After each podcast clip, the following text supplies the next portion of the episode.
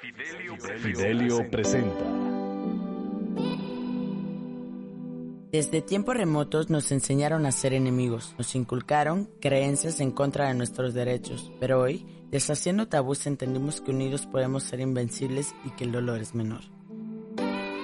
Soy Celeste Cruz, fundadora de Fidelio Magazine, un proyecto artístico que busca crear perspectivas diferentes acerca de temas controvertidos relacionados con nuestra sexualidad, fundamentado con los valores humanos.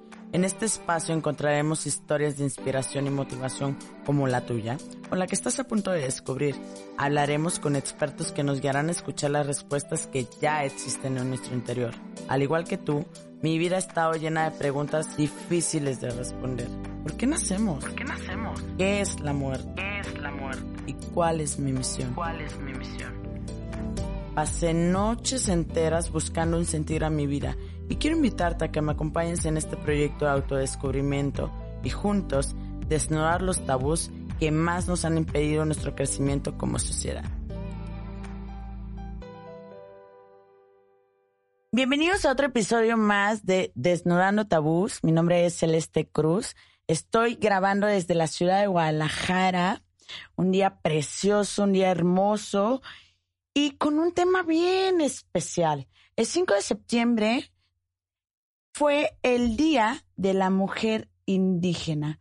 Es un tema muy bonito para mí y justamente cuando estábamos con el equipo de producción eligiendo los temas que íbamos a exponer para, para este mes, eh, teníamos una lista interminable y este fue uno de los temas que, número uno, dijimos, sí, ese, ese está padrísimo profundizar. Y bueno, me encuentro con una invitada súper especial, una chica que tenemos una historia bien interesante porque Fa, que es la chica que me está acompañando, es amiga de una amiga mía de la universidad. Y yo sabía de su existencia de ella aproximadamente desde hace seis años. Y justamente cuando elijo este tema, yo ya sabía que ella estaba haciendo cosas por comunidades indígenas.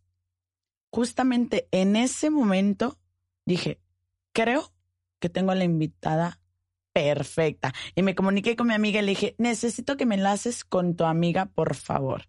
Y bueno, y así las conciencias de la vida, le doy la bienvenida a Fa para que se presente, para que la conozcan y sepamos un poquito acerca de nuestra invitada especial del día de hoy. Carlita Rojo.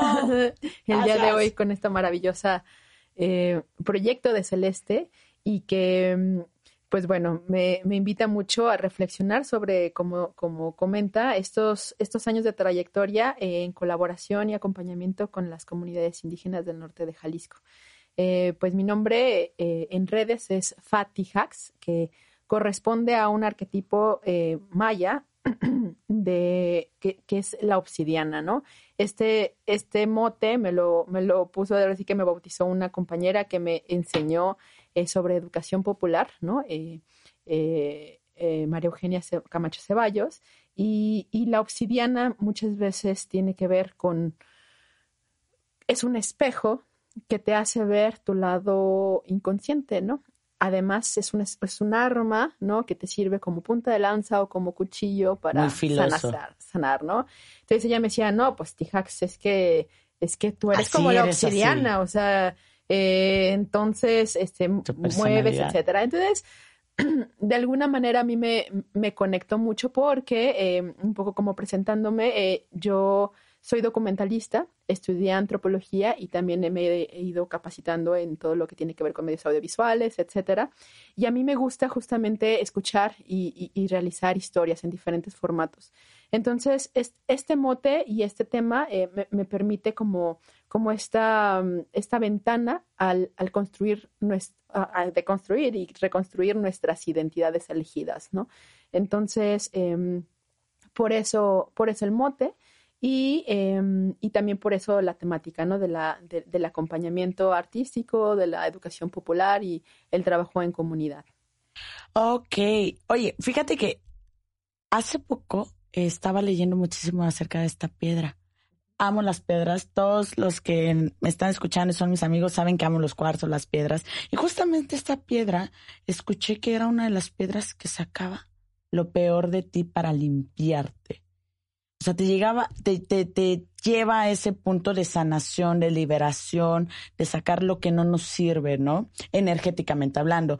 Me encanta, no sabía, yo la tenía en Insta y no sabía.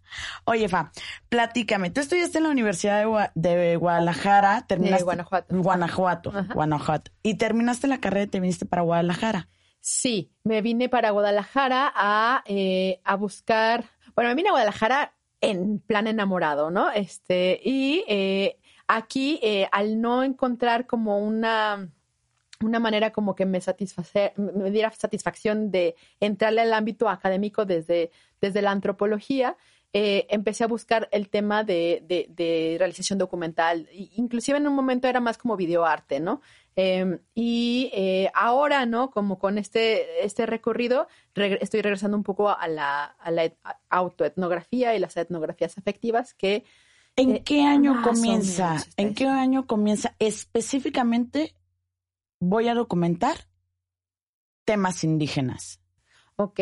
ah, específicamente eso fue em, aquí en Guadalajara. em, bueno, la, primera práctica etnográfica que tuve en la vida eh, fue en San Juan Totolac, un- un- una comunidad de Tlaxcala.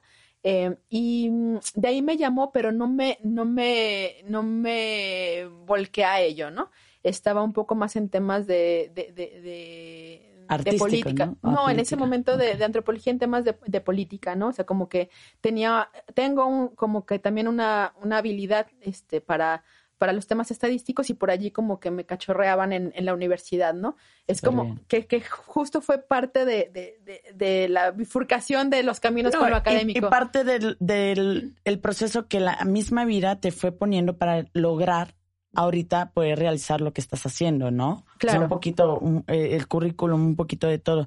Justamente eh, tenemos aquí un, po- un poco de datos oficiales acerca de- del tema. Y fíjense que el 5 de septiembre se asignó esta fecha después de que se hizo un encuentro de organizaciones y movimientos en América en el 83. O sea, ya van varios años que el 5 de septiembre tiene esta fecha designada para el Día de la Mujer Indígena. Y esto fue en Tihuanaco, eh, Bolívar, que para conmemorar, conmemorar, a las mujeres indígenas.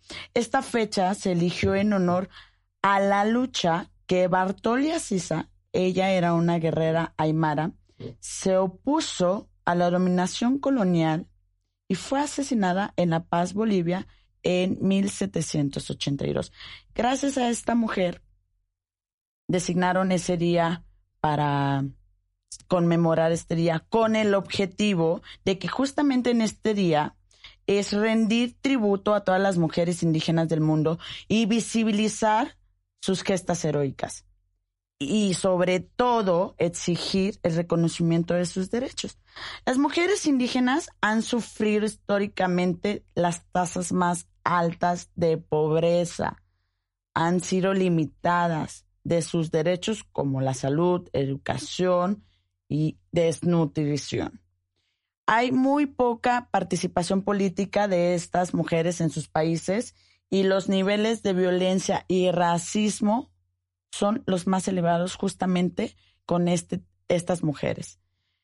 Actualmente en México existen 186 millones de indígenas, perdón, en el mundo, en el mundo, 186 millones de indígenas en el mundo, esto es una, una cifra aproximada, y en México existen 12 millones, siendo aproximadamente el 10% de la población total de México.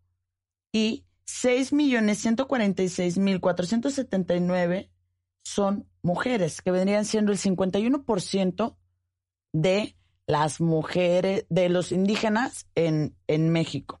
Se centran más en ocho estados de la República, que vendrían siendo Oaxaca, Chiapas, Veracruz, México, Puebla, Yucatán, Guerrero e Hidalgo.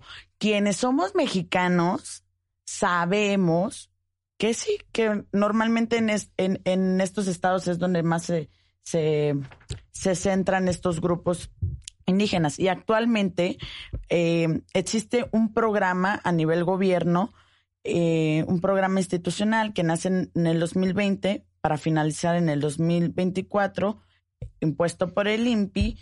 El INPI es el Instituto Nacional de los Pueblos Indígenas. Toda esta información que les estoy dando la van a encontrar en el sitio oficial de, de esta página.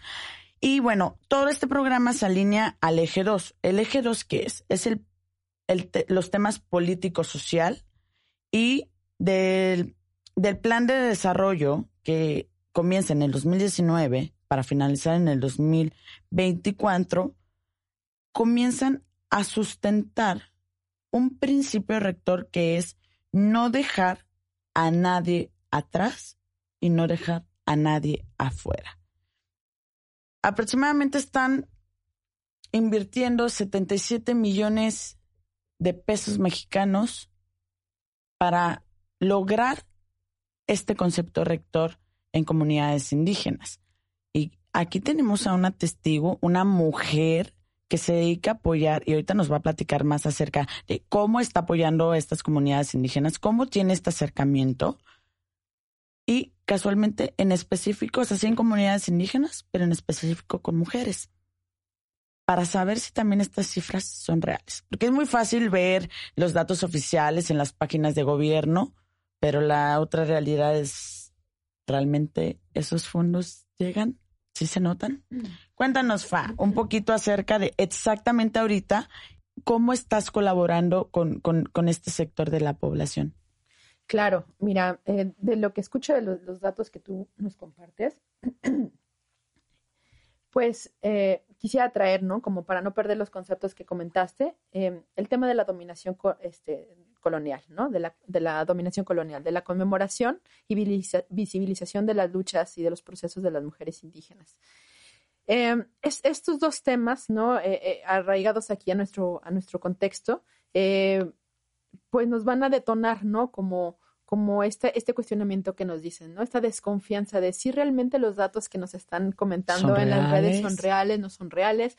Eh, eh, eh, es verdad que... Es en- complicado al que en estos estados que estás mencionando, ¿no? Que pues prácticamente conforman el, el bloque del, del sur, ¿no? De, de- Sí. de- de- de Se México. centran más ahí, pero sabemos que en específico nuestro país, bueno, es un país con muchísimas comunidades indígenas en ca- prácticamente todos los estados. Exacto, ¿no? Eso es, eso es, es muy diverso. Y bueno, como que por allí está como lo- lo- e- el grueso de la población, al menos de, las, de la población en, en total de habitantes que hablan lengua indígena, que por ahí se compone así la cifra. Em, y bueno, y esta, esta premisa de no dejar a nadie atrás, a nadie afuera. Em, históricamente hemos eh, dejado atrás y afuera, ¿no? Inclusive hasta nos podemos poner medio, medio oldies con esta cultura alternativa, ¿no? De mediados de los, de los 80s hasta mediados de los 90s. Y que no es tan oldies. No, sí, ya. O sea, yo soy del 90, eh, espérate. no, no, sí. No, bueno, pero, Pero- naciste en el 90. Pero están nuestros papás, o sea, Exacto, o ¿no? sea, sí es un- una época palpable para quienes nos están escuchando. Entonces, para que todos pongamos un poquito más de atención de lo que está pasando en nuestra propia época. Exacto. Y, en- este, en esta temporalidad, ¿no? Desde la contracultura podemos escuchar un- una voz por allí del rock mexicano que dice, afuera no te cuido, solo adentro, ¿no? Entonces es, una, un, verso de una canción de Caifanes y que, y que realmente creo que enmarca eh, una primera aproximación desde la perspectiva mestiza, de la perspectiva artística, de, eh, de, de- de ir hilando, ¿no? Cómo, cómo se vive la exclusión. Eh, desafortunadamente, eh, desde, desde la mm, llegada de, los exploradores españoles y las guerras eh, de, de conquista, ¿no? Eh, eh, tenemos esta exclusión, ¿no? Tenemos esta, esta mm, formación de castas, esta, este sometimiento de las comunidades del sur y esta exclusión que se ha ido como polarizando en todo lo que es Aridoamérica, ¿no? Y, me gustaría enmarcar esto porque justamente en Chihuahua hay población indígena, en Sonora, aquí en Jalisco, que es donde nos encontramos, eh, se encuentra eh, dos regiones de población indígena, al sur del de Jalisco, población náhuatl, que, que, que, empata, ¿no? Como con, con- con- la eh, identificación cultural del, de- de- de- del centro, Y al norte está la comunidad eh. La comunidad wixárika, que es con la comunidad em, que, con la cultura con la que yo he tenido la oportunidad de, colaborar, de acompañar, sobre todo de vincular procesos, eh, se encuentra en Jalisco, en San Luis Potosí, en, eh, en Durango, en Nayarit y, em, bueno, aquí en, em, en, en, Jalisco tenemos este, dos puntos. Digamos que eh, eh, eh, la nación wixárika hace como un cometa, como si fuera un papalote que, que em, pone cinco puntos en el mapa. El desierto en, San Luis Potosí, que es el famoso Viricuta y que también ha movido conciertos, voluntades a manera internacional y que es muy famoso. También por la medicina. Por la medicina ancestral, que es el peyote, ¿no? Entonces, ese, ese punto, ¿no? Que, que, enmarca el oriente hacia, hacia el mar, ¿no? El otro punto opuesto es eh, en occidente es Jaramara, que también ya es una voz que se, se empieza a escuchar mucho, ¿no? Que es, la, e, es el tema del agua, de la madre agua, etcétera. Y bueno, están otros dos puntos que abren como, como el plano cartesiano en Durango eh, eh, y aquí en Jalisco, que es la isla Alacranes, y que hacen como, como esta extensión de norte a sur, ¿no? Y al centro, al centro... Eh, Encuentra Jalisco. Ajá, o sea, Jalisco está en, el Chapala, pero también en la Sierra Norte de Jalisco, que realmente, aunque, aunque, aunque Tecata, que es así se llama el, el centro de la, de la, donde habita la Madre Tierra, o el centro donde donde se, em, está el corazón de la cultura eh, en el sentido cartesiano, o sea, como en el mapa. Bueno, allí convergen no solamente el estado de Jalisco, inclusive para llegar allá hay que estar pasando Zacatecas, Jalisco, Durango, Zacatecas. O sea, eso es frío, me suena a que es una comunidad fría. Pues es complicada, ¿no? O sea, es complicado llegar, ¿no? Eh, tiene sus puntos de, de, calor y en invierno un poco más frío, menos frío que, por ejemplo, en Chihuahua o en Durango, que es el punto más al norte. Eh, pero sí es sinuoso, digamos que está oculto entre las montañas, ¿no?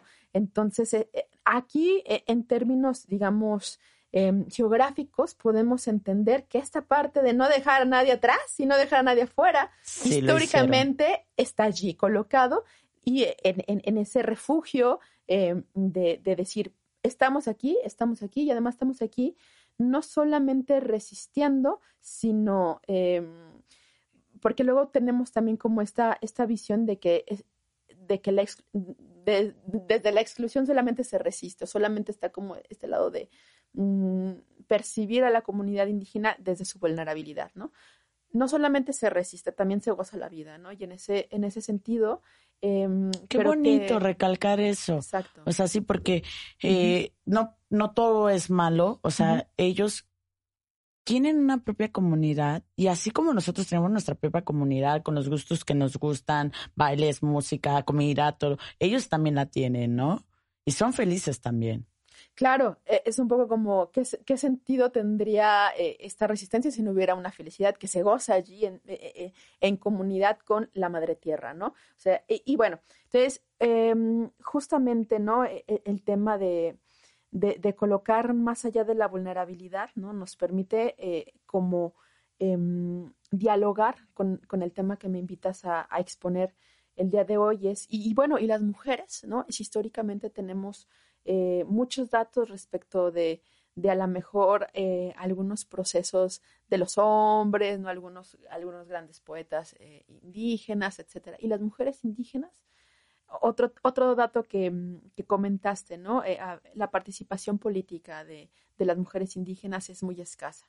Bueno, pues resulta que, que bueno, para enmarcar mi, mi, participación, resulta que aquí en Jalisco hay una comunidad que se llama San Sebastián Teponahuaxtlán, que forma parte de, de las eh, tres comunidades de la región de Jalisco, eh, que tiene un núcleo de pensadoras, de filósofas, eh, de, artistas, de, lideresas em, que han estado trabajando por su comunidad, eh, que han trascendido la comunidad en términos de quedarse en la comunidad y que han empezado a moverse eh, por, todo el territorio y por, el, marco internacional en la defensa de sus derechos. Y aquí quisiera también enmarcar y, visibilizar que también en, en, San Andrés, en La Cebolleta, con la compañera Amalia, que es una artista y una gestora extraordinaria, hay, hay muchas mujeres este, que se han ocupado de cuidar y de amar y de servir a su comunidad.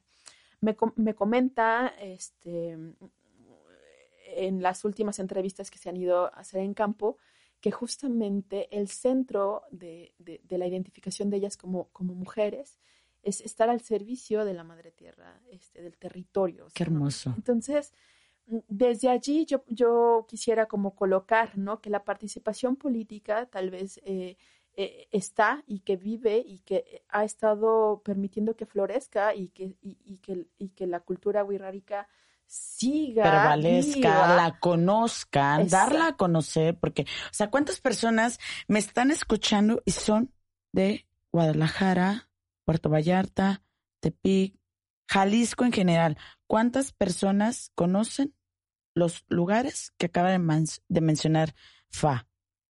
O sea, Ojalá me pudieran contestar, pero se los dejo de tarea. Que vayan y lo pongan ahí en Google. Este, ¿qué está pasando aquí? O sea, y otra cosa muy bonita que me gustaría recalcar es que cuando nosotros comenzamos a hacer este proyecto que era abordar temas tabús, temas sexuales, educación, educación para todos, para nosotras mismas de sentarme aquí, que soy solamente un medio, porque no soy la persona a lo mejor profesional y por eso tengo invitadas que sí son expertas en el tema para saber más acerca de, estos mismos, que todos estos los queremos fundamentar en los valores humanos. Entonces, el respeto a la madre tierra, que al final es nuestra verdadera casa, nos los están dejando nuestras comunidades indígenas. Ojo ahí, oye, sí, no quiero que, que eh, poden eh, ese arbolito. Ay, sí, no manches, está quemando el bosque de la primavera. Porque este año nos tocó ver incendios en el bosque de la primavera. Y la gente que me está escuchando, que es de Jalisco, puede confirmarlo. Pero ¿qué estás haciendo? O sea, realmente es, o sea, sabemos que existe ese valor y que hay que cuidar nuestro planeta y todo, y todo este tema, y nosotros que tenemos más oportunidades, que vemos esta información, ¿qué estamos haciendo? Porque al final de cuentas nuestras comunidades indígenas nos están enseñando a que la madre naturaleza debe prevalecer con algo tan sencillo como el respeto. El respeto a tu hogar, a tu cuerpo, a tu mamá, ¿no? algo sumamente bonito. O sea, que hay que seguir recuperando, que hay que seguir haciendo conciencia. Y entonces, Fa, cuéntame, tú comienzas, llegas a, justamente a estas regiones. ¿Cómo fue tu llegada? O sea, ¿qué pasó en tu vida? ¿Quién te invitó? ¿Cómo sucedió? ¿Cómo llegaste? ¿Y cuál fue tu primera experiencia? Claro, y, me, me, da entusiasmo que marques desde, como desde mi experiencia, porque justamente, ¿no? Muchas de las, de las, mm, de las grandes categorías y de las grandes eh, interpretaciones más profundas que, que, vas a poder encontrar respecto de la cultura en sí, pues yo te invito a, que las entrevistes a ellas, ¿no? Porque son, son eh, eh, digamos, poetas, eh, artistas, son, son realmente... Sí, sí, porque realmente desde allí es, es esta manera de entender desde dentro, ¿no? Y justamente eh, para poderle poner esta perspectiva, lo que me estás em, comentando es cómo, cómo me ha tocado experimentarlo a mí, cómo yo lo puedo primero haber visto desde fuera y luego desde dentro y luego otra vez regresar a mí para poder decir, bueno, doy cuenta de, que, de, que, esto está pasando, de que esto me pasó y, y desde aquí decido la acción, ¿no? Em, y bueno, em, creo que una, un, un, un, primer punto de, de, de, de, hacer como un espejo entre las mujeres y que va desde este gran rango de la identidad de género de las mujeres, eh, o sea, desde, mm, este, no sé, la caucásica más poderosa del mundo y, eh, y, la persona más vulnerable también, o sea, la mujer más vulnerable que está sufriendo una situación de escasez, de violencia, etcétera, ¿no? Pues, entonces, de falta de recursos. De falta de recursos. en ese rango tenemos, compartimos esta identificación de género que, que desafortunadamente practicamos en un sistema patriarcal, ¿no? Entonces, em, al momento de eh, no tener conciencia de esta conciencia de género, replicamos muchos patrones. yo diría... Nosotras mismas. Nosotras mismas. Yo diría, eh, la participación política eh, de las mujeres indígenas es, poca. Mm, mis compañeras por lo, indígenas de Guirraritari, por las que he escuchado que dicen, pues te dirían, no. O sea, nosotras... Aquí estamos. Nosotras hacemos que la asamblea, que dura tres días, tenga sus tortillas, su atole, toda su logística, toda su este infraestructura. Eso es participar, eso es servir a la madre tierra. Hay algunas de nosotras que además tomamos la voz y empezamos a desdoblar este plano analítico y desde, y, desde una participación que tradicionalmente, desde, eh, diríamos, eh, más masculinizada, pero más occidentalizada. Em, eh, sería muy, muy importante que con esa interesa nosotras también diríamos, bueno, es que cuando... Me estás borrando también mi, mi trabajo, porque quiero que se metan a la página de Limpi. Estos datos están en las páginas oficiales del gobierno.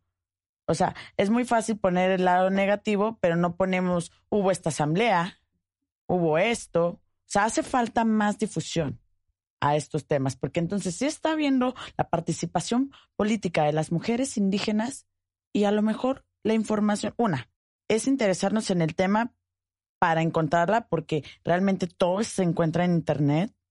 Y segundo, entonces tú como gobierno, entonces fomenta esta información también en tus redes. O sea, porque entonces este trabajo que ellas están generando oficialmente, o sea, de datos oficiales, no está registrado. Es muy triste.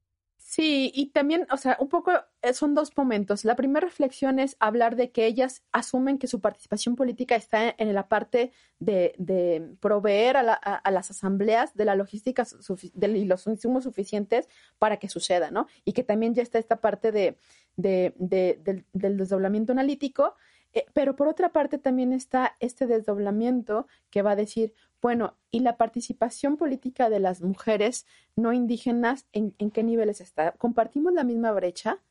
Y aquí yo, yo me, uno a esta reflexión y desde aquí me gustaría trazar como, como, como mi propia narrativa de por qué, de lo que me preguntaste, del por qué, de por qué con la conexión, por qué ¿Cómo sucedió, no? ¿Cómo comenzó? O sea, porque siempre hay un detonador en nuestras vidas que nos hace crear como los proyectos más bonitos o más importantes o que más nos caracterizan ante la sociedad, ¿no? Claro. Y, y pues realmente fue esta sensibilidad y empatía ante la exclusión, ante pues, la dominación eh, colonial, etcétera, ¿no? O sea, yo en, en, un momento, ¿no? Después de, de Guanajuato, eh, tuve una situación de, de, de, violencia en la universidad eh, fuerte que no, me, que, no pude darle seguimiento. O sea, yo no tuve las herramientas para denunciar, ¿no? Eso también fue hace bastantes añitos y no era el clima tan... Que se tiene ahorita. Que se tiene ahorita, ¿no? Este, que ahorita, digamos... O sea, que por mujeres como tú hay una gran... y muchas en la comunidad se ha logrado poder alzar esta voz y poder denunciar con más herramientas, con más apoyo. Claro, que tiene que ver con esta como ya herencia de la búsqueda y de los procesos que han hecho otras mujeres eh, y que han detonado y abierto caminos, ¿no? Entonces, eh, al, estar en, esta, en este punto, ¿no? Si yo estaba también como al frente en consejo universitario, hablando, opinando, participando, desde esta como lógica em, de, más masculinizada, ¿no? Eh, entonces, al tener como toda esta crisis, esta impotencia, etcétera, poco a poco me fui yendo hacia el back, ¿no?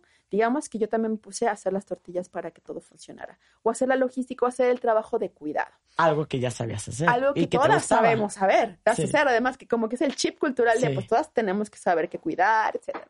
Bueno, entonces al estar, al estar como en este proceso personal de, de, de entender qué me pasa, de entender cómo cómo funciona o no el sistema, en qué momento a la mujer se le permite y es legítimo hablar, de qué temas son legítimos hablar sin sentirse vulnerables, ¿no?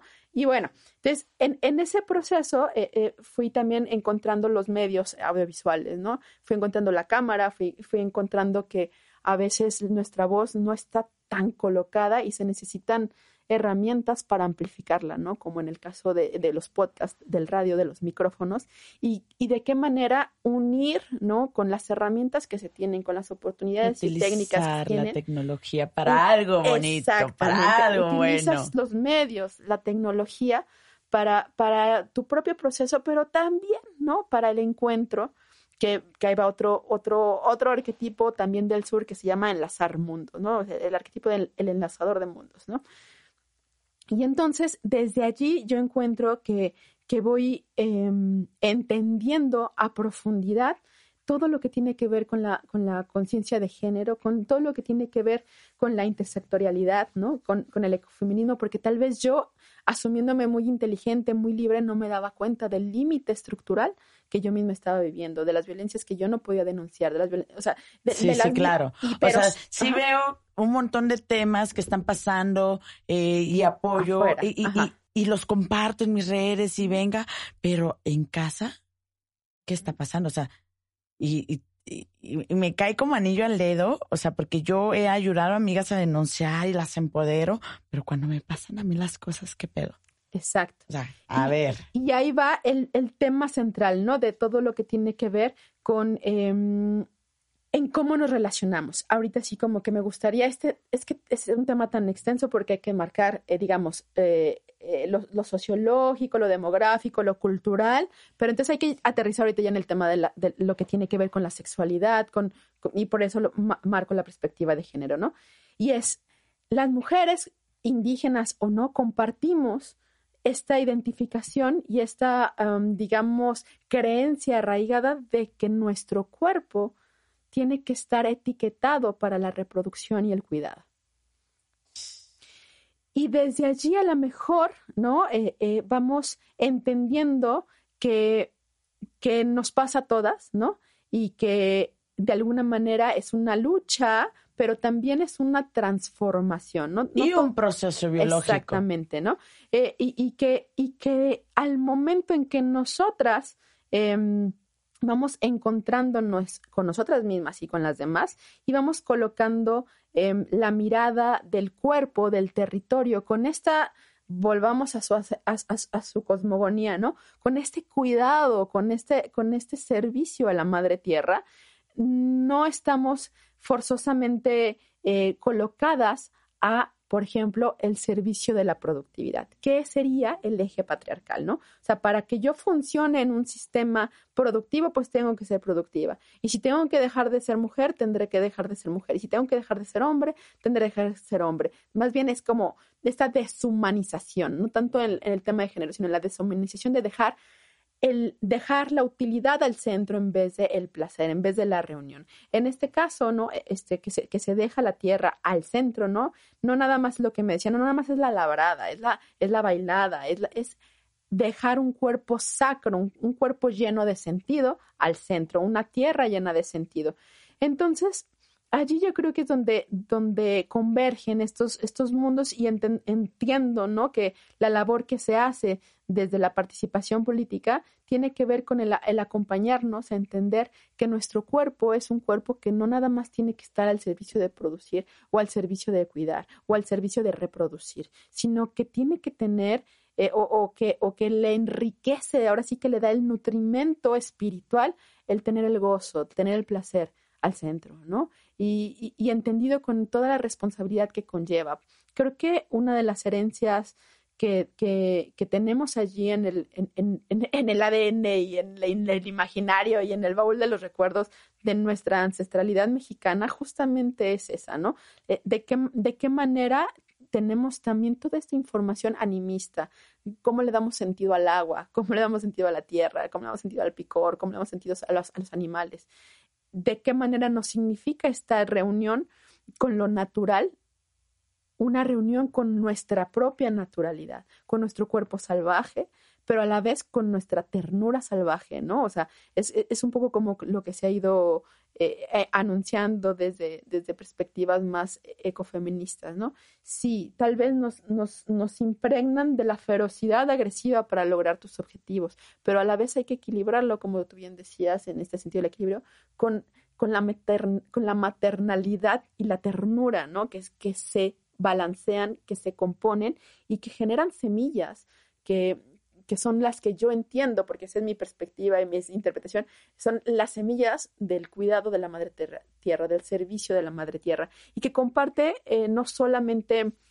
eh, ahora sí que la cultura wixárika, sino que varias culturas y la mayoría de las ancestralidades que tienen como esta vinculación animista comparten esta manera holística, sistémica de entender a la persona también situada en un contexto natural.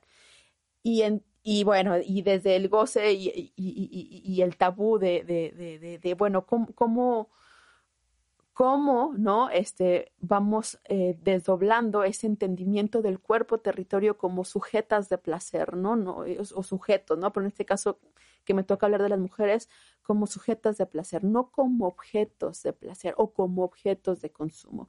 Y creo que eh, ahí está una, una otra semilla, esta no tan, tan, tan radiante y multicolor, pero sí está la semilla de cómo nosotras nos posicionamos ante el mundo, pero también cómo nosotras etiquetamos al mundo. Y considero que el, el, tabú, em, digamos, de, esta enlaz, de enlazar estos mundos y que tiene que ver con el cuerpo de las mujeres y la diversidad de las mujeres, pues tiene que ver también con deconstruir esta creencia, ¿no? Que la libertad tiene un goce interminable e irresponsable, ¿no? O sea, que una mujer plena goza, goza, goza, goza, goza, goza, goza, y no deja de gozar, y, y es cierto, la, o sea, el multiorgasmo es expansivo, ¿no? Pero, pero justamente cuando, cuando, uno, cuando uno le va e, este, añadiendo esta sensibilidad, esta ternura. Este balance este que balance, hablado, exactamente, que nos trae. Y responsabilidad, retomando los valores también, o sea. Responsabilidad afectiva, responsabilidad con el equilibrio, responsabilidad con la madre tierra, con, con todo esto. Y entonces dices, ok, ¿en qué momento mi libertad empieza a invadir, a dominar colonialmente, a invisibilizar la lucha y el cuerpo de la otra? Y ahí yo, yo, yo, yo me dejaría abierta la, no hay pregunta. pero en, enemiga de una mujer que otra mujer.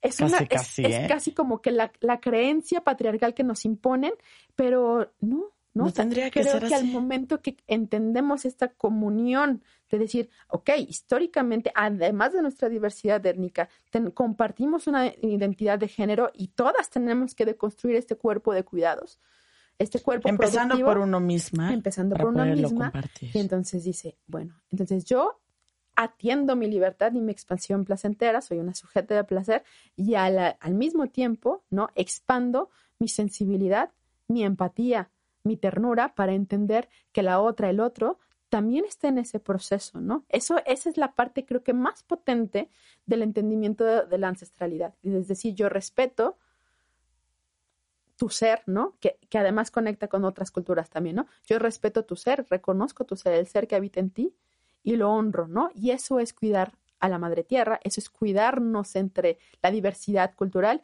y eso es expandir a la larga el claro. potencial Hay del una placer. frase muy linda que es en maya, no sé si me voy a equivocar, pero me parece que es Alaken, Alakesha, no sé si la has escuchado. Y bueno, y el símbolo son dos, es una mano con la otra, hacen, Uh -huh. un, eh, se sujetan y es, esta figura en la mano hace como un remolino, como un yin yang. Y significa en español, yo soy tú y tú eres mi otro yo.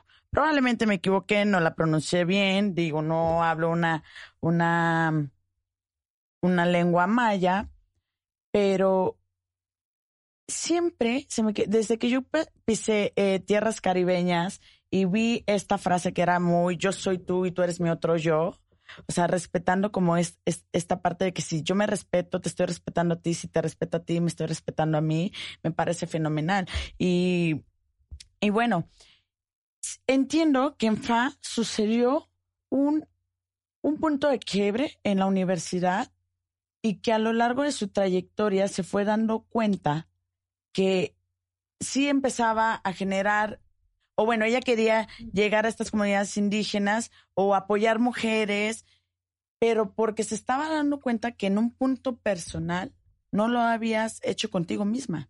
Claro, y creo que utilizando el ejemplo que tú nos acabas de compartir, es, eh, es esto, ¿no? Eh, también el, el, ser sujetas de placer, el también aceptar una, una feminidad y un, una otra lógica, tiene que ver con decir, es cierto, no hablas una lengua maya, pero entendiste perfectamente de lo que estabas hablando, lo sentiste. Claro, te, te atravesó el corazón y la existencia. Es más, me lo voy a tatuar. No, no, no, no de, hecho, ya lo dijo. Ya, lo, no, pero mucha gente sabe que me he querido tatuar esa frase este, por ahí, pero. Ay, pero también ya lo dijiste, es el, es el yin yang, ¿no? Sí. Y entonces es, es esta parte también de cómo yo me di cuenta que era mm, primero una máquina de producir conocimiento, luego empecé a ser una máquina de cuidado y finalmente es esta persona que se abre a la experiencia de sentir y que solamente al tener esta vinculación horizontal y buscando el acompañamiento y la deconstrucción de las identidades, ¿no?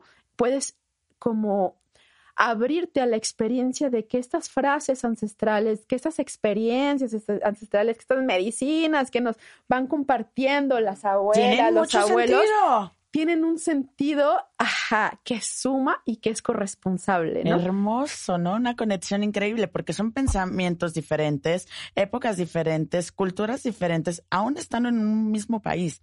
Ahora, este, todo esto te llevó a ti a crear algo, a crear algo muy bonito. Platícales a todos los que nos están escuchando, Fa, cuáles son los proyectos con los que tú todo todo esto que nos estás platicando lo englobaste para compartir, para ser un agente real de cambio y acción. Sobre todo esta palabra acción, porque es muy, muy fácil de pronto estar aquí hablando de todos estos temas, pero Fa sí está poniendo acción.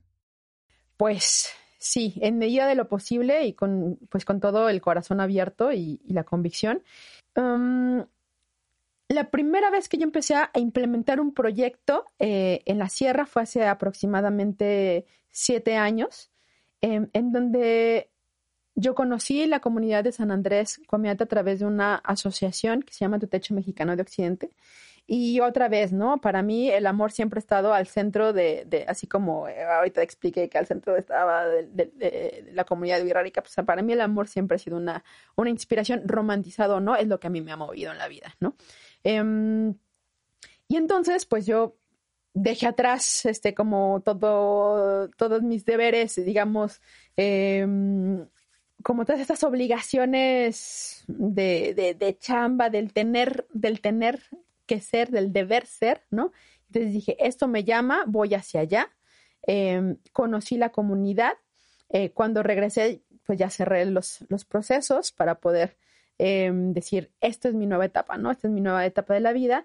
Y, y lo, que, lo que encontré allí fue una empatía total, ¿no? Fue una empatía total porque entendí la vulnerabilidad que se siente al no tener una seguridad en, en tus derechos básicos, en específico no tener la seguridad en la tenencia de la tierra yo entendí en, esa, en ese encuentro de campo que lo que comentábamos, ¿no? O sea, de que hay muchas cosas que nos parecen bien lejanas, pero hay cosas que son tan cercanas. Entonces, esta, esta falta de seguridad en la tenencia de la tierra, pues a mí me llevó a entender que yo no era dueña de mi casa, que yo no tenía una casa en Guadalajara, o sea, que... que o sea, que, pagaba renta. Que pago renta y que, o que que no tienes este refugio natural donde tú te sientas segura. Ojo aquí, ¿eh? Dejen hago un paréntesis. Muchos vivimos esta situación en pandemia. Ok, ya no hay trabajo. Ok, ¿cómo pago la renta? Ok, órale. ¿Qué se siente no tener realmente dónde vivir? Exacto. ¿Qué se siente no tener en dónde vivir? Qué fuerte. Primer, ese primer detonante, ¿no? Eh, volteé y dije, o sea, mi abuelita le pasó lo mismo. A, mis abuelas, ¿no? O sea, a mi mamá. A mí. ¿A ti? A mí me pasó hace unos años, también tuve una crisis súper dura de las, de las que me hizo bueno, yo creo que fue la más importante de mi vida, que de verdad no tenía, o sea, ni dónde estar. Caramba. Y que cuando me ofrecieron una oportunidad de yo estando terminando la universidad aquí en Guadalajara y me dijeron, eh, hay una oportunidad así, así en Playa del Carmen. Y yo dije, pues vámonos. O sea, ya no tengo nada. O sea, no tenía nada. Y una de las primeras cosas que me dijeron en cuanto empecé a trabajar, a mí nunca me va a volver a tocar quedarme sin un lugar en donde estar sana y salva. Entonces, fue mi primer meta, me compré mi primer departamento, les juro que trabajaba de lunes a domingo, pasa la pandemia y digo, gracias, casa, hogar, porque tengo donde estar. Exacto. No tendría trabajo, ¿verdad? Pero tenía donde vivir. Sí, tienes, tienes mucha, mucha razón en esa parte de sentir el refugio. Sí, el refugio. Y además, ¿no? Pues tú dices, yo, como una mujer que es líder de su proyecto, toma la decisión y está allí. ¿Y qué pasa con las mujeres que además de no tener esa seguridad en la tenencia de la tierra cuando la tienen, cuando están compartiendo una casa, cuando tienen, digamos, tienen su casa, pero no es su casa, es su casa de su papá, es su casa de su marido? Terrorífico. Que se pelean y en la ah, pues sierra, en, la en casa, muchos ¿no? en muchos entornos, ¿no? Exactamente. Hay esta vulnerabilidad de que tú dependes de la voluntad de un otro para poder permanecer en este refugio. Entonces, un poco eh, lo que lo que me movió fue justamente, ¿no? De qué manera yo, yo también quiero ser esa, ahora sí que otra, otra compañera de la red Tequila Zaret eh, dice en un documental, yo quiero ser esa mujer libre, ¿no? Y un poco fue como ese, ese, ese clic de decir, pues claro, ¿no? O sea, hasta que no sumemos un, esta seguridad en ambas partes, se empiezan a concretar cambios, ¿no? Entonces, bueno, em, se, se, empezó a colaborar en, buscar la seguridad de la tenencia de la tierra en una de las comunidades y al, ser como asertiva la solución, ¿no? De, de que, bueno, eh, no tanto, no tanto es la casa como construcción nada más, como construcción material, sino es también el derecho de ocupar un territorio de, de, de, en, en, términos de la parcela que se Entonces, otorga. En ya. este proyecto, lo que ustedes buscan es tener un terreno, tener un hogar, o sea, construir un hogar. Es, es si estoy bien, ¿verdad? Sí, es que ellas ya tienen el terreno. Es, es, como lo que, lo que entendimos es que al principio era construir la casa y no estaba funcionando el proyecto. ¿Por qué no, no estaba funcionando? Porque al final no había esta seguridad en la tenencia de la tierra. O sea, y no como había un proceso legal. Como o sea, proceso legal del derecho agrícola y además estaba esta parte de no tener la perspectiva de género. ¿Por qué es importante Porque la a lo mejor se las adueñaban los hombres. Además de que se las adueñaban los hombres, es, nosotros íbamos con todo el, el, el, el punch de ser mujeres líderes. Sí, vamos a todas construir el hogar. Ok, ¿y cómo, cómo te das tiempo de hacer 800 adobes cuando también tienes que... Alimentar, hacer tortillas, cuidar a los niños. Sin trabajo porque estás en la sierra. Ok, entonces, al, al, entender esa complejidad, vimos que no nada más era un asunto asistencialista el que teníamos que concretar, sino ahí giramos nuevamente el micrófono y la cámara y fue, ok, yo asumo, ¿no? Que no es suficiente con la... Con, con, con decir que vamos a hacer adobes. Y, o con la voluntad técnica o con el conocimiento técnico y la voluntad política. Se, se necesita ir mucho más profundo a, a entender los procesos, a la raíz, ¿no? Y a entender el proceso de dentro hacia afuera. Ahí fue cuando eh, se empezaron a sumar mujeres de otras regiones no y solamente donde estaban y empieza a funcionar en red. Y entonces ya este, las decisiones ¿no? que, que se van acompañando son las decisiones eh, que facilitan en lo profundo eh, el, el, el, cómo se va resolviendo ese primero eh, fortalecimiento del liderazgo de las mujeres, ¿no? Y, y, cómo también se dotan de herramientas para que sea, auto, sea la autogestión de aquellos programas, proyectos. Como tú bien dijiste, actualmente está el programa que está tratando de impulsar el no dejar a nadie atrás, a nadie afuera. Y justamente después de la última operación que se tuvo en capacitación eh, de liderazgo y de diseño de proyecto, eh, de proyecto de vivienda o de proyecto, ya em, entendimos que no solamente tiene que ser de vivienda, que tiene que ser de vivienda o de, eh, em, de diseño de, de algún espacio. O sea que es psicológico, o sea, vamos a ser líderes, vamos a reprogramar la mente en que tú como mujer sí puedes. Segundo, herramientas legales para los temas de la, de, la tierra.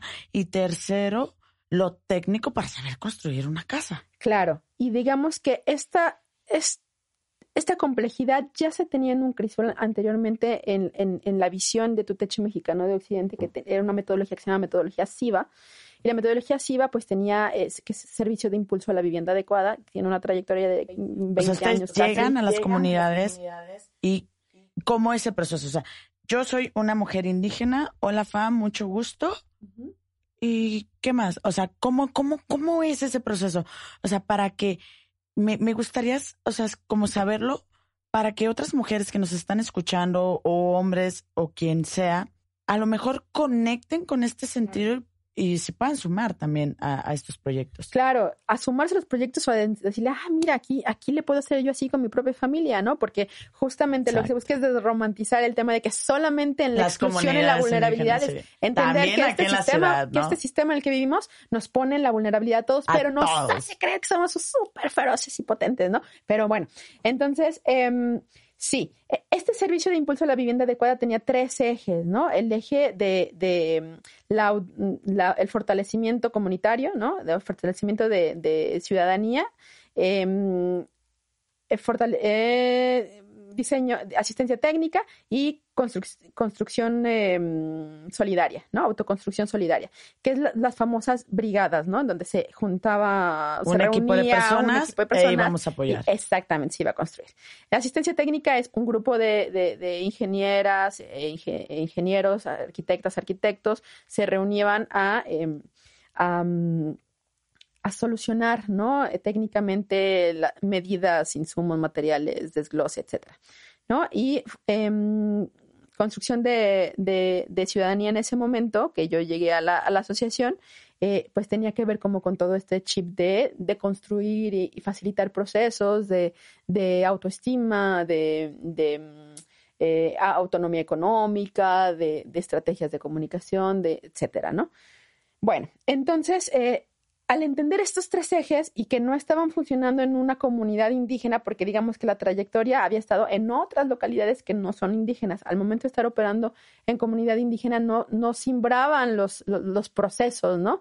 Y, y, fue completamente en donde eh, se, se, giró la, e, el micrófono para decir, a ver, ¿no? Si no están simbrando estos procesos que ya habían funcionado a lo mejor en otros grupos no indígenas, ¿qué hace falta para que la mujer indígena pueda tomar el liderazgo de su proyecto de vivienda, de su proyecto de vida, ¿no?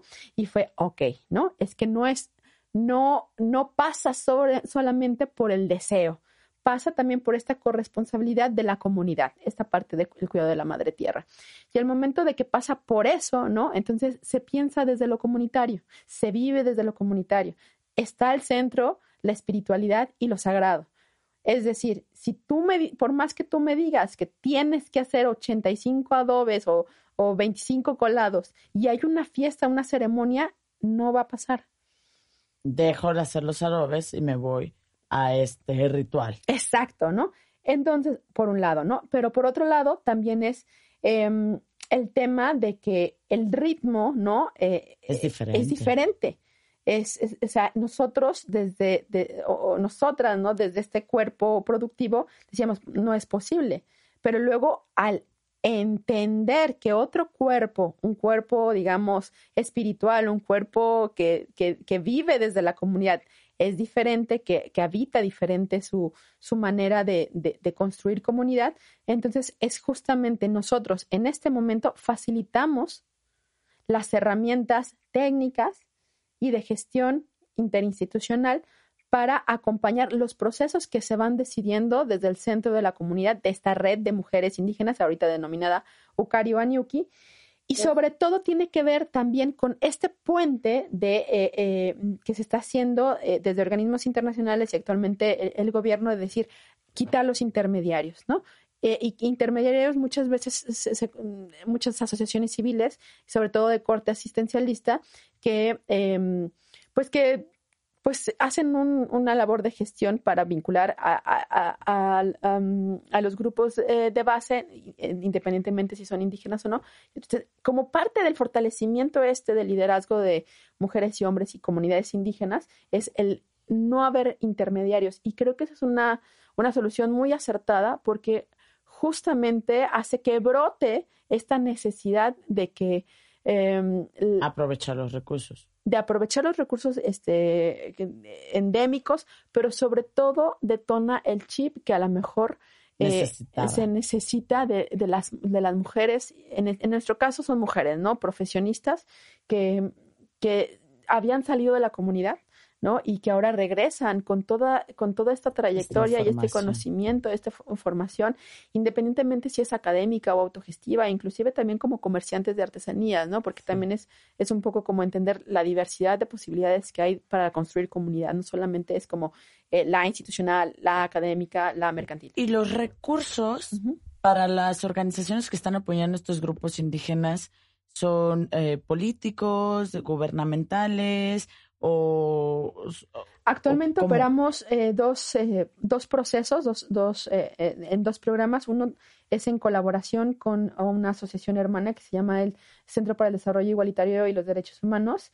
Em, en, en, esta red de Construyendo Sororidad están las mujeres de, indígenas de Ucaribaniuki al centro, tomando como, como el rumbo, y hay varias asociaciones que que facilitan, digamos, la infraestructura institucional para ir abonando a los proyectos, ¿no?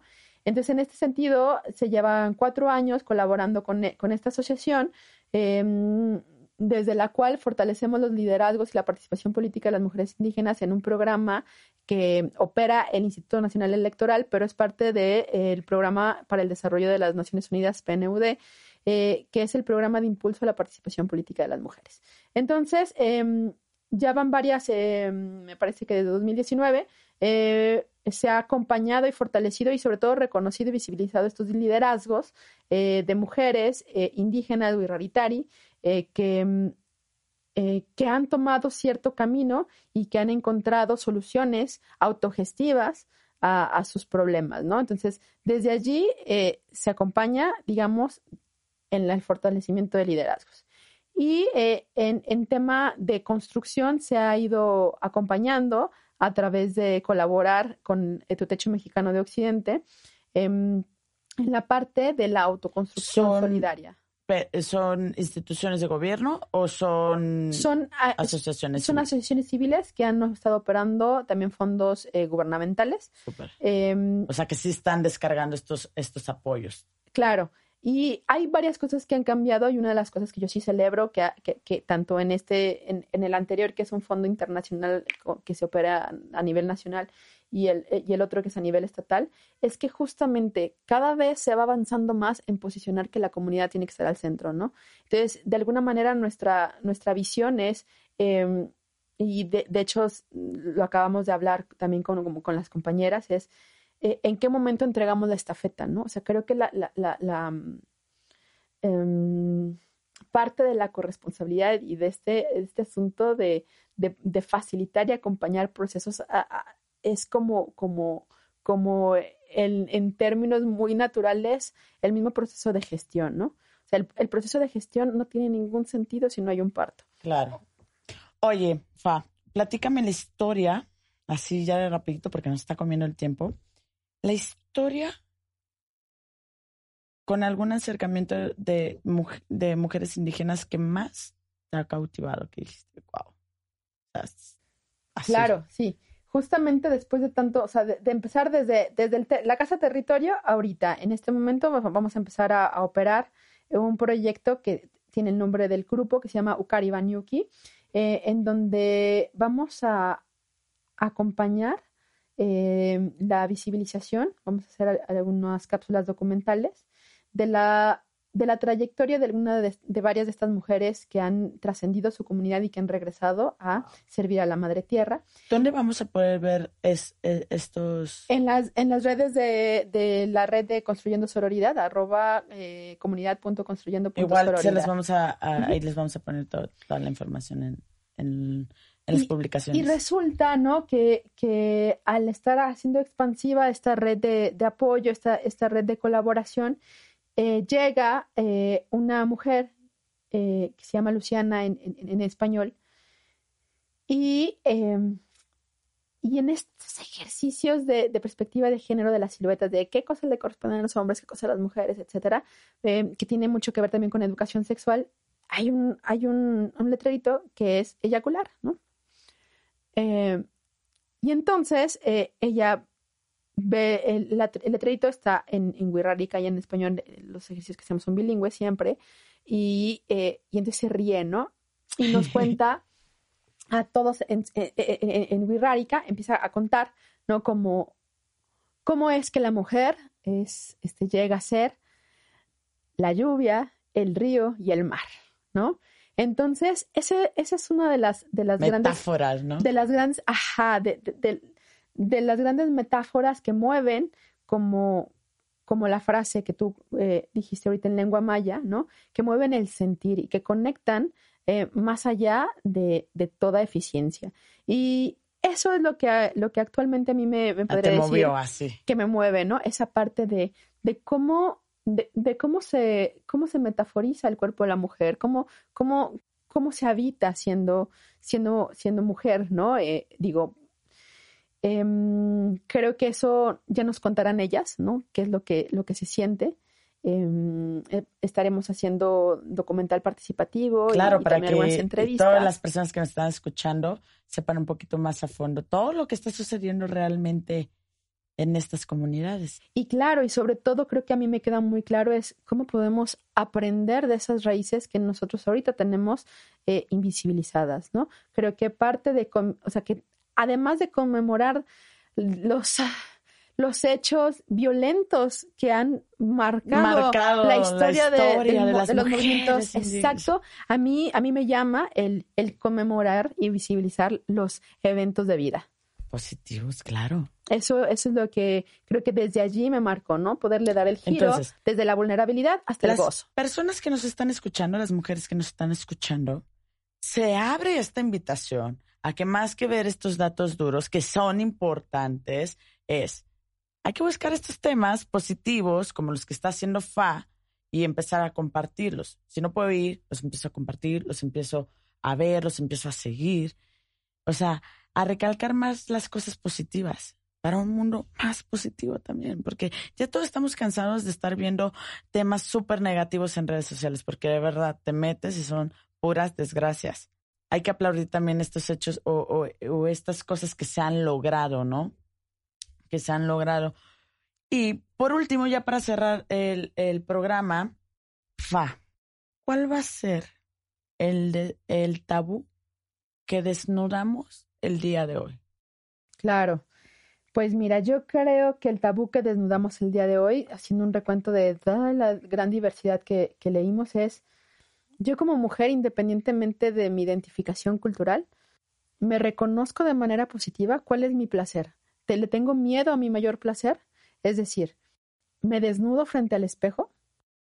O, este, o me quedo como con el privilegio de, de ser un, un, un objeto esperado. ¿Soy una sujeta llena de vida o replico los patrones que me, que me, que me, que me preceden? ¿no? Y yo creo que lo, lo pongo ahí al centro porque invitaría, creo que la mayoría de las mujeres que nos van a escuchar el día de hoy van a ser mujeres mestizas, ¿no?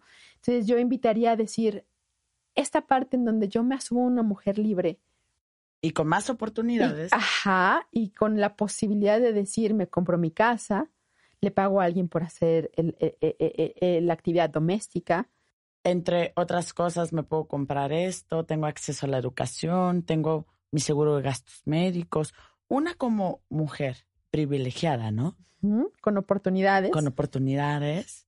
¿Se busca a sí misma o simplemente va a, a seguir replicando estos patrones que la siguen haciendo objeto de placer, ¿no? Objeto de consumo y no una sujeta que es capaz de reconocer a la otra que está enfrente y hacerla gozar también, ¿no? En el sentido más extenso esto de cuidar a la comunidad de la madre tierra. ¿Qué hago yo con estas oportunidades y con estos privilegios? ¿Me pongo al centro de la vida o me pongo al centro de la explotación, de la dominación? Exacto. O sea, y, y desde saber que tenemos ciertos privilegios, la mayoría de, los, de las que nos están escuchando, privilegios, que muchas de nuestras mujeres antepasadas han luchado porque nosotros tengamos estos privilegios. A ver, ¿por qué yo sí tengo estos privilegios? Y yo, desde la capacidad de mi ser, de saber que yo tengo este privilegio, ¿qué estoy haciendo por las que no lo tienen? ¿No? Porque yo que ya tengo más herramientas, ¿por qué yo sí las tengo y por qué este otro sector no? Y qué yo sí estoy haciendo desde esta posición, que de alguna u otra forma a lo mejor creemos que estoy mejor posicionada, ¿no? Que, y que a lo mejor no me encuentro en, en un punto de extrema vulnerabilidad. Yo, ¿qué estoy haciendo ahorita, en septiembre del 2021, con los privilegios que se me han otorgado? ¿Qué uso les doy? Claro, yo diría, ¿para qué? ¿Para, para qué? ¿Me liberan más o me oprimen más? Es como la, la proposición. Con esto que tengo yo, ¿me construyo un castillo y una jaulita de oro y de cristal? ¿O me sigo liberando de todas estas e integrando con, con, mi, con, mi, placer, ¿no? Como una, con mi placer, con mi comunidad, o sea, y con como una creadora de vida. Como una creadora de vida. Fa, estoy muy feliz de conocerte, estoy muy feliz de que nos acompañes, de que te sumes en este, en este proyecto. Vamos a seguir muy, muy de cerca todo lo que estás haciendo, compartiendo la información de lo que estás haciendo para que nos puedan seguir en, en, también en tus, en tus redes sociales y, y ver la posibilidad de que un próximo programa se pueda hacer ahora sí que desde el centro de estas comunidades, viendo la realidad, o sea, acercando a nuestro propio público a, a, estas comunidades y a estas mujeres. Y a ver si próximamente también nos pueden acompañar algunas en el programa. Estaría, wow. Sí, esa sería mi, mi, mi principal recomendación. Es, eh, creo que hay, hay mucho que aprender de todos sus procesos y estaría genial Vivirlos desde ahí. Exacto, que, esta, que esta conmemoración eh, eh, están al centro porque son el centro de los proyectos, pero de viva voz, porque su voz es trascendente. Muchas gracias también por hacer, por hacer el eco de estas mujeres. Muchas gracias, Fa. Nos vemos en el próximo episodio, chicos, chicas. Gracias por acompañarnos, por quedarse con nosotros hasta el final. Por favor, por favor, sigamos alzando la voz volteemos a ver a nuestro prójimo, ayudemos a nuestras hermanas, a nuestras vecinas, no solamente eh, em, centrarnos en las cosas negativas que están pasando en el mundo, hay muchísimas más positivas también. Y bueno, les mando un fuerte abrazo, saludos amigos, familia y a los nuevos que nos están escuchando. Mi nombre es Celeste Cruz y los veo en la próxima edición de Desnudando Tabús.